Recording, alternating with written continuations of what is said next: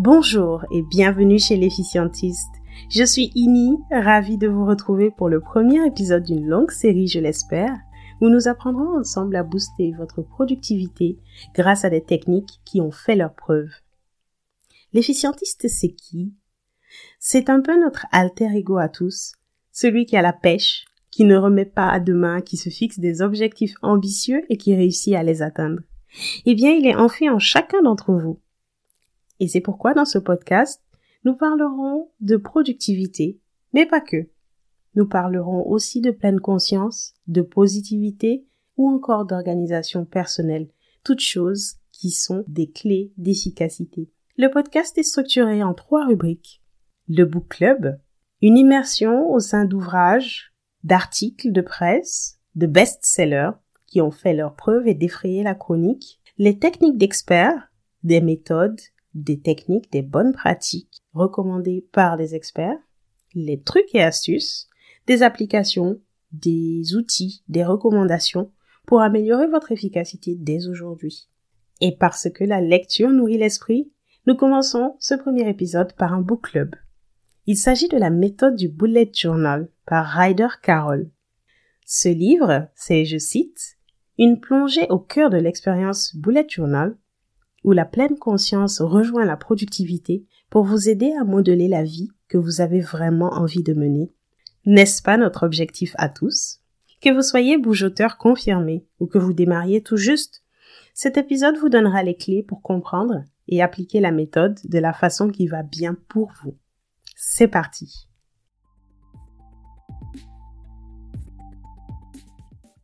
Avant toute chose, qui est Ryder Carroll? Ryder Carroll est aujourd'hui designer de produits numériques et auteur à succès installé à New York. Mais plus important, c'est son parcours. Enfant déjà, il lui était impossible de se concentrer. En 1980, il est diagnostiqué d'un trouble du déficit de l'attention. Tout s'explique. Les manques de concentration, les difficultés à l'école ou dans la vie.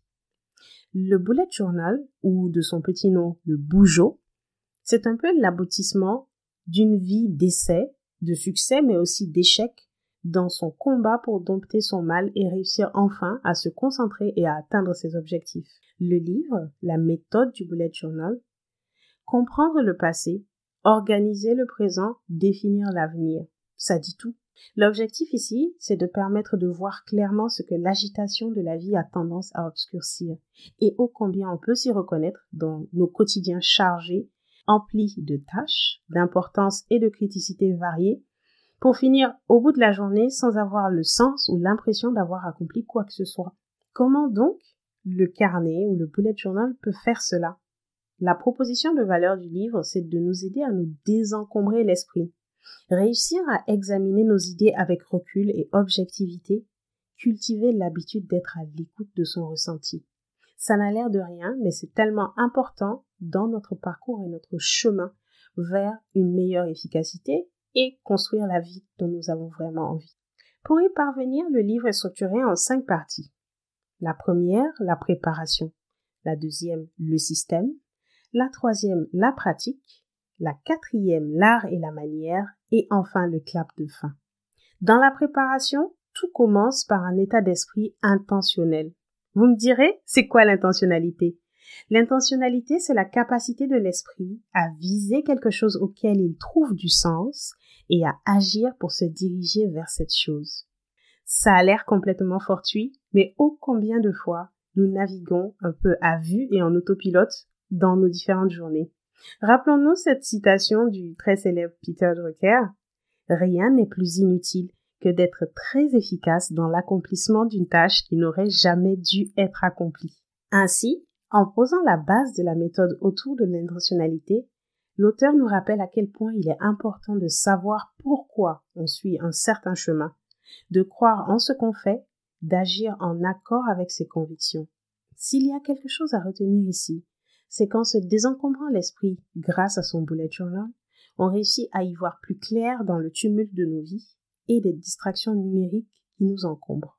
Dans la deuxième partie, le système, on apprend comment le bullet journal peut devenir à la fois notre journal de bord, notre agenda ou notre carnet de dessin, ou tout ça à la fois, si tel est notre choix. On est en plein dans la modularité. Ainsi, le système du bullet journal, c'est un ensemble de techniques qui vont permettre de cadrer notre expérience du bougeot, un peu comme l'ossature au sein de laquelle on peut ensuite se lâcher. Il ne s'agit pas de rentrer dans un carcan préétabli, bien sûr. Il s'agit d'avoir un framework minimal au sein duquel on pourra ensuite s'exprimer. Personnellement, je suis du genre cartésienne. À la vue d'une feuille blanche, je n'ai qu'une envie, c'est de tracer des cases. Grâce au système établi par le bougeot, j'ai pu éviter de me noyer dans la multitude de possibilités qu'offre la feuille blanche justement, et suivre une organisation de départ préétablie autour de techniques comme l'écriture rapide, les notations, les indicateurs ou encore les collections. J'y reviendrai dans le prochain épisode qui est lui entièrement dédié à la mise en pratique de la méthode du bullet journal. La pratique justement. J'ai été particulièrement marquée par cette phrase qui est presque un mantra, je dirais. Ce que nous faisons, à savoir le quoi, ou la façon dont nous le faisons, à savoir le comment, est loin d'être aussi porteur de sens que les raisons pour lesquelles nous le faisons, à savoir le pourquoi.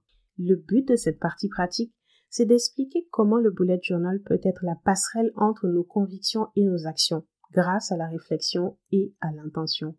J'ai particulièrement aimé cette partie car elle a un medley de tout ce que j'apprécie dans la lecture. Il y a du contexte, de l'image, de la clarté.